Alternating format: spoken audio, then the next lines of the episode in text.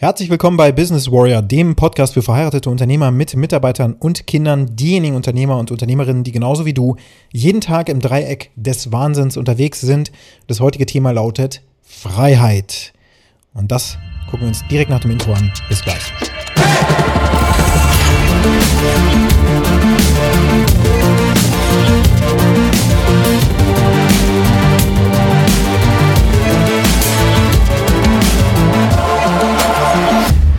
Heute ist Tag der deutschen Einheit zum Zeitpunkt der Aufnahme dieses Podcasts, und zwar der 3. Oktober 2022. Und ich erinnere mich noch gut, als ich Kind war, ich war ja damals ungefähr elf Jahre alt, äh, ja, 1990, war genau elf Jahre alt, als ja dieser Prozess der Wiedervereinigung in Deutschland eben angestoßen wurde und wie sich die Welt damals auch verändert hat.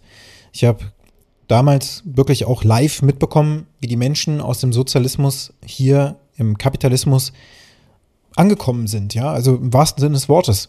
Wir sind in der Innenstadt einkaufen gewesen und da waren plötzlich Menschen eben aus der damaligen DDR, also aus den östlichen Bundesländern, denen es einfach nicht so gut ging wie uns. Und ich habe das als Kind natürlich nicht wirklich verstanden, aber ich habe gesehen, wie das war und ich habe das irgendwie auch gefühlt natürlich. Ne? Und das ist jetzt eine ganze Weile her und mittlerweile ist auch ja eigentlich gewissermaßen eine Normalität eingetreten.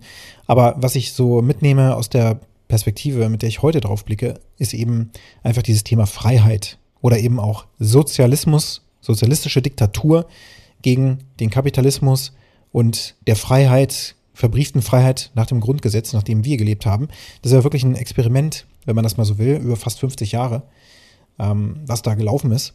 Und ja, da sieht man dann im Grunde genau die Effekte, ne? wie Sozialismus eine Gesellschaft zerstört und wie Unfreiheit dazu führt, dass man sich nicht mehr mehr trauen kann, mit jemandem zu sprechen, weil man nicht weiß, ob das irgendwie gegen einen verwendet wird. Also dieses hintenrum, ja, bespitzeln und so weiter, was in der DDR ja nun mal gang und gäbe war. Da konnte man sich einfach auf niemanden verlassen. Und natürlich ist dann auch in der Gesellschaft ein unglaubliches Misstrauen enthalten. Und wir hier im Westen ähm, damals jedenfalls, ne, aus der damaligen Perspektive, konnten einfach sagen, was wir wollten. Ähm, die Meinung war einfach frei, solange ich niemanden da irgendwie in seiner Würde verletze oder sowas oder eben Unrecht tue, kann ich eben tun und lassen, was ich will. Ich habe Freiheit in der Rede, ich habe Freiheit in der Meinung, ich habe Freiheit im Zug, also ne, Zugfreiheit. Das heißt, ich kann mich bewegen, wohin ich möchte. Das wird nicht eingeschränkt. Es sei denn, es hat bestimmte Gründe. Aber im Grunde ist uns das eben verbrieft. Und das eben nach dem Zweiten Weltkrieg. Verankert im Grundgesetz Deutschlands. Und nach diesem Grundgesetz sind wir jetzt alle wieder vereint. Seit vielen, vielen Jahren schon. Über 30 Jahren. Und ich habe heute im Zuge dieses Tages habe ich ein äh, Zitat kennengelernt von George Orwell, nämlich das Zitat Freiheit ist das Recht, Menschen etwas zu sagen, was sie gar nicht hören wollen. Das ist so ein bisschen paraphrasiert. Also auch da, wo du anderen Menschen vielleicht auf den Schlips trittst, weil du einfach eine ganz konträre Meinung vertrittst, das ist doch eigentlich Freiheit. Also so der Kern der Freiheit. Dass man Dinge sagen kann, die vielleicht gerade nicht opportun sind. Man sieht das ja auch im Bundestagsreden. Ne? Der eine ist ähm, jetzt ganz klar der Meinung, das ist ein Angriffskrieg. Putin hat äh, die Ukraine überfallen. Und dann gibt es welche, also wird nicht in Frage gestellt, ist auch gut so, dass es nicht in Frage gestellt wird, aber ähm, dann gibt es einige, die sagen, ja gut, aber der Westen hat ja äh, Russland provoziert und so weiter. Ne? Ich möchte jetzt hier nicht zu sehr triggern mit dieser Episode. Aber das ist ja nun das, was da abgeht. Das heißt, diese Meinung kann vertreten werden, auch wenn ich sie jetzt persönlich für kompletten Blödsinn halte. Aber darum geht es ja nicht. Das heißt, es geht nicht darum, dass wir Menschen irgendwie unter Druck setzen oder so, um ihre Meinung am besten ja der Mehrheit anzupassen, sondern dass es dadurch einen Diskurs gibt und dann wird über diese, werden über diese Dinge eben gesprochen. Oder wird darüber gesprochen. Wir haben auch das Recht eben zu demonstrieren und so, also Versammlungsfreiheit, ja wenn man das anmeldet natürlich. Ansonsten wird sicherlich die Gesellschaft aber auch, wenn jetzt jeder anfängt, äh, frei rum zu demonstrieren, natürlich auch eingeschränkt. Also gibt es dafür gewisse Spielregeln. Und ohne Regeln geht's grundsätzlich schon mal gar nicht. Das merkst du ja schon, wenn du Kinder erziehst. Irgendwann kommt der Moment, da musst du anfangen, Regeln reinzuziehen. Und Kinder werden diese Regeln auch testen. Und so ist das natürlich auch im Großen mit Gesellschaften, weshalb wir ja Gesetze und Regeln haben. Ja, und was bedeutet das wiederum für uns als Unternehmer? Also klar, im Familienkontext völlig klar, Freiheit des Einzelnen ist ein hohes Gut, aber es muss natürlich geguckt werden, dass die Freiheit der anderen dadurch nicht beschränkt wird. Und das bedeutet ein permanentes Verhandeln. Das nennt sich ja auch Demokratie. Letzten Endes ist das Teil der Demokratie. Dass über eine bestimmte Richtung, in die sich dann bewegt wird, eben auch verhandelt wird und dass es da eine Mitsprache gibt und so weiter und so fort. Dass es aber auch eine Möglichkeit gibt, Dinge ja mit so einer Art Veto zu overrulen. Also beispielsweise als Eltern hast du ja die Möglichkeit, deinen Kindern zu sagen, hey, stopp, das wird jetzt nicht gemacht. Auch das ist ja Freiheit, wie du deine Kinder erziehst allein schon. Und ähm, aber auch da zeigt sich das ja, dass du als ähm, so eine Art Urgewalt, wenn man so will, oder als, als große Macht irgendwo auch ein Veto einlegen kannst und damit eben auch aufpassen musst, wie du das machst, damit deine Kinder das auch nachvollziehen können. Und so ein Veto-System gibt es ja im Grunde auch im UN-Sicherheitsrat, wo man dann eben die großen äh, Mächte der Welt hat und die haben dann alle ein spezifisches Vetorecht, was natürlich auch dazu führt, dass verschiedenste Entscheidungen dann da auch immer wieder torpediert werden. Aber das ist eben ein, das sind die Spielregeln und diese Spielregeln sind nicht ohne Grund so entstanden, sondern da haben sich eben viele Menschen über die Jahre Gedanken gemacht und das ist ja auch immer wieder geschliffen oder geschleift worden, ne? tatsächlich auch fein geschliffen worden. Und in deinem Unternehmen jetzt die Frage an dich, gibt es da Regeln? Es gibt sicherlich Regeln, zum Beispiel Arbeitszeitregeln. Gibt es vielleicht Gleitzeitregeln, Vertrauensarbeitszeit, wobei das ist jetzt ja hinfällig. Du musst ja jetzt äh, gesetzlich verpflichtend eine Zeiterfassung durchführen. Aber im Grunde ähm, gibt es verschiedenste Regeln, zum Beispiel auch, wie man sich krank meldet, allein schon, wie man ankündigt, dass man heute seiner Arbeit nachgeht, damit das Team Bescheid weiß. Ja, wir haben vor vielen Jahren mal damit angefangen, dass wir über unseren WhatsApp-Kanal, worüber wir als kleinsten gemeinsamen Nenner unsere Mitarbeiter ko koordinieren, dass wir jeden Morgen, wenn wir uns zur Arbeit begeben, das ist eine Regel gewesen, ähm, die wir damals in Kraft gesetzt haben, ähm, dass da angekündigt wird, was ist die geschätzte Ankunftszeit bis zur Firma oder bis zum Arbeitsplatz, wenn man im Homeoffice ist. Also bis man verfügbar ist für die anderen, sodass jeder im Team weiß, alles klar, Mitarbeiter X ist halt um 8.35 Uhr heute da, weil Stau oder so. Und ähm, das war zum Beispiel eine Regel, die auch in unserem Regelwerk in der Firma drinsteht. Und ich habe ein Regelwerk aufgebaut über die Jahre mit all den Regeln, die es so gibt. Zum Beispiel auch Kleiderordnung oder sowas. Ja, das gibt es ja auch tatsächlich ähm, heute, wenn man mal schaut, so vor Gericht gibt es äh, angeordnete Kleiderordnungen, wie ein Richter sich zu kleiden hat, wie ein Anwalt sich zu kleiden. Das wird immer weiter gelockert natürlich, aber das gibt es einfach. Und ähm, Verletzung dieser Kleider Ordnung hat dann auch eine Konsequenz zur Folge. Zum Beispiel Ausschluss der Verhandlung oder was weiß ich, Geldstrafe, keine Ahnung. Und ähm, natürlich braucht ein Regelwerk grundsätzlich auch, und das ist jetzt der nächste Punkt, Konsequenzen. Was passiert, wenn Regeln nicht eingehalten werden? Was ist, wenn wiederholt die Pünktlichkeit missachtet wird in einem Unternehmen? Was passiert dann? Wer hat die Autorisation, einem Mitarbeiter dann ganz klar auch zu sagen, hey, pass auf, du bist jetzt zum dritten Mal zu spät gekommen, hast dich nicht an die Regel gehalten, dass du uns allen mitteilst, wann du deine Arbeit beginnen wirst und so weiter. Das ist aber hier Regel.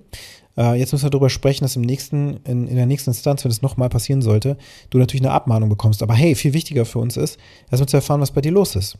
Du bist sonst pünktlicher Mitarbeiter. Was ist denn da los? Hast du gerade irgendwelche privaten Probleme? Wir müssen hier nicht über private Probleme reden, aber wenn das so ist, lass uns schauen, wie wir dir das Leben natürlich auch einfacher machen können. Können wir dich irgendwie unterstützen? Denn auch das ist ja eine Regel, zumindest bei uns, oder auch grundsätzlich natürlich, dass du als Arbeitgeber eine Fürsorgepflicht für deine Arbeitnehmer hast und der natürlich auch nachkommen muss. Das heißt, Mitarbeiter können nicht einfach so mit Füßen getreten werden und das ist natürlich auch gut so. Denn es sind Menschen und die verrichten eben einen Großteil ihrer Lebenszeit, zum Beispiel in deinem Unternehmen. Und damit sie das tun können, muss man eben auch darauf eingehen, dass jeder Mensch zu unterschiedlichen Lebenssituationen eben mehr oder weniger unter Druck steht, privat wie auch vielleicht beruflich.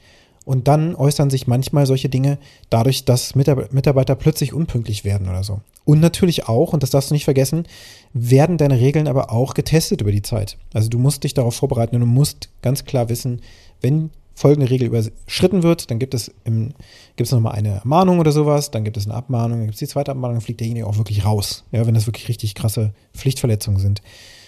Und ich weiß, dass heutzutage natürlich gerade so in einem New Work-Gefilde keiner mehr über Regeln sprechen möchte, auch ähm, diese ganzen Zwänge und so weiter. Ja, das, das wollen ja viele nicht mehr. Auch die Generation Generation Y ist das ja, glaube ich, die jetzt nach meiner kommt, Generation X, da bin ich ja so an der Schwelle.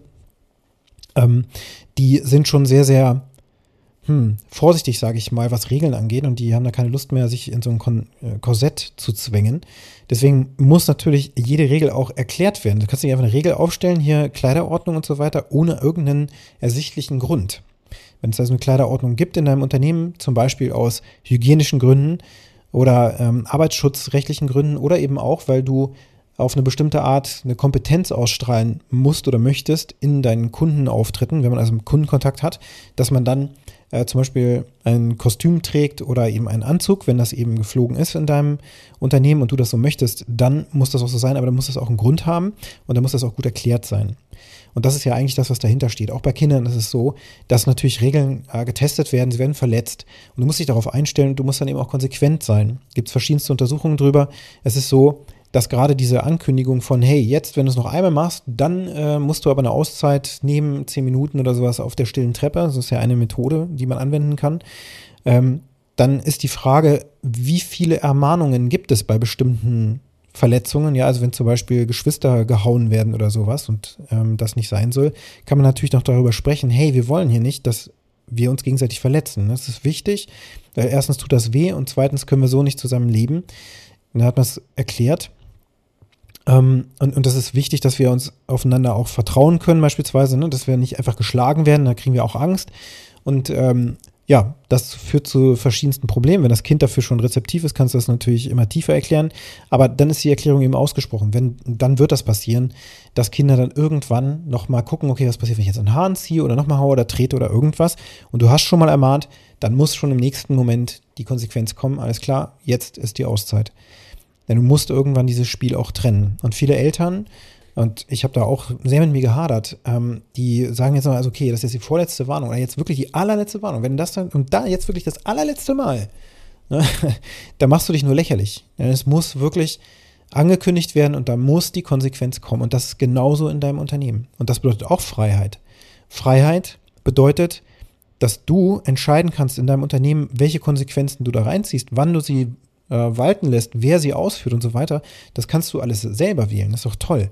Wir leben ja nicht in irgendeiner Planwirtschaft oder was weiß ich, wo bestimmte Dinge einfach vorgegeben sind vom Staat, wie wir uns hier zu verhalten haben, sondern jeder kann da machen, was er will. Und jeder kann dann eben gucken, was das beste System ist, um mit äh, Kindern zum Beispiel klarzukommen bei der Kindererziehung oder eben auch mit Mitarbeitern in der Führung von Mitarbeitern, was auch so eine Art Erziehung natürlich ist. Ja, das ist vergleichbar. Du erziehst Erwachsene, hat mir mal ein Coach tatsächlich vor vielen Jahren gesagt, in einem Teambuilding. Oder ihr erzieht Erwachsene. War unser Führungsteam war bei einem Teambuilding und der Coach hat uns da begleitet. Wir haben verschiedenste Themen auch erörtert, die wir halt im täglichen Alltag erleben. Und natürlich ist es klar, dass jeder so mit seinen Traumata durchs Leben geht. Und das ist auch bei Mitarbeitern so. Das heißt, die ganze Zeit ist das eigentlich so eine Art Erziehungsarbeit in eine Richtung, in der man Menschen eben bekommen möchte. Das klingt ein bisschen von oben herab, aber es ist tatsächlich dasselbe Mittel. Es geht hier um Regeln, es geht hier um Freiheiten, die Mitarbeiter natürlich auch haben dürfen. Aber wenn die Freiheit ausgenutzt wird und verletzt wird und dadurch ein Nachteil entsteht für die Gruppe, dann muss das auch Konsequenzen haben. Und das ist natürlich in der Familie nicht anders. Wenn ein Kind die ganze Zeit ähm, sein Geschwisterchen haut oder so, und das ist bei uns zu Hause auch der Fall, das passiert einfach. Tatsächlich hat uns die Hebamme damals schon nach der Geburt gesagt, hey, am Anfang, gerade am Anfang, lasst die beiden nicht unbeaufsichtigt alleine im Zimmer. Und da habe ich noch gedacht, hm, ist ja Quatsch irgendwie, ne? Aber das passiert einfach, dass da einfach geguckt wird auch vom älteren Kind, was passiert, wenn ich mit diesem ja, kleinen Baby da irgendwie, keine Ahnung, das mal kneife oder so. Das machen die einfach. Und das ist nichts Böses, das sind Menschen eingebaut. Die müssen natürlich testen, wie die Realität funktioniert. Und die müssen auch gucken, was machen die Eltern dann. Und wie klar sind die in der Ankündigung und Durchsetzung dessen, was sie da auch sagen. Und genau das Gleiche passiert mit deinen Mitarbeitern, die auch zu dir schauen, als Leader die zu dir schauen und wissen wollen, okay, einer hat hier in unserem Team eine Pflichtverletzung durchgeführt. Du bist jetzt gerade Chef verantwortlich dafür, hier einzugreifen. Du hast es gesehen und wir alle wissen, dass du es gesehen hast. Und jetzt warten sie natürlich darauf, was du tun wirst. Wirst du da nichts machen, genauso wie bei den Entscheidungen, triffst keine Entscheidung, gute Nacht. Du verlierst den Respekt vor deinem Team. Und zwar nachhaltig. Und die werden über dich sprechen und die werden hinter deinem Rücken erzählen, was du für ein inkonsequenter und schlechter Chef du bist. Und darum werden sie sich die ganze Zeit drehen, aber nicht mehr um die Arbeit. Und das ist eine richtig große Gefahr. Das heißt, nimm dein Leadership da total ernst. Wenn du Regeln hast, dann informiere deine Belegschaft darüber, dass diese Regeln existieren. Fang wirklich an, mit einem Regelwerk das aufzubauen, zu gucken, mit den Mitarbeitern, mit deinen Kernmitarbeitern auch durchzugehen. Sind das Regeln, die auch wirklich bekannt sind? Oder fügst du da irgendwas hinzu, was vielleicht irgendwie jetzt gerade hingedichtet ist oder so? Wirklich mal aufschreiben, was gilt eigentlich in deiner Firma? Und dann noch mal gucken, was machst du, wenn so eine Regel verletzt wird? Was bedeutet das als Konsequenz? Und was hat das auch vielleicht auch eine für Konsequenz, wenn nachhaltig mehrere Mitarbeiter diese Regeln verletzen würden? Damit du mal erahnst, wie wichtig diese Regel dann im Endeffekt auch wirklich ist. Pünktlichkeit zum Beispiel, ja, Verlässlichkeit, Vertrauen, all das, was man aufbaut über die Beziehung des Kunden, kann sehr schnell zerstört werden. Allein schon an diesem Punkt der Pünktlichkeit und Zuverlässigkeit. Da kannst du der zuverlässigste Mensch sein, aber wenn dann ein, zwei Mal das komplett Termine vergessen werden, die super wichtig sind oder so, das darf einfach nicht vorkommen. Denn wenn das vorkommt, dann wird der Kunde anfangen, darüber nachzudenken, ob das hier wirklich der richtige Dienstleister ist und deine Firma auf die Abschussliste stellen, unterbewusst. Also pass gut auf, was du da für Regeln identifizierst und wie wichtig die sind. Also deine Aufgabe lautet, entwerfe sozusagen die zehn Gebote, die in deiner Firma gelten. Schaue, was für Konsequenzen da angemessen sind. Angemessene Konsequenzen, ja. Keine Strafen, sondern Konsequenzen. Und was ist die Relevanz und Wichtigkeit dieser einzelnen Regel, dieses einzelnen Gebots für deine Firma und dann im Endeffekt auch für die Mitarbeiter, die in deiner Firma arbeiten.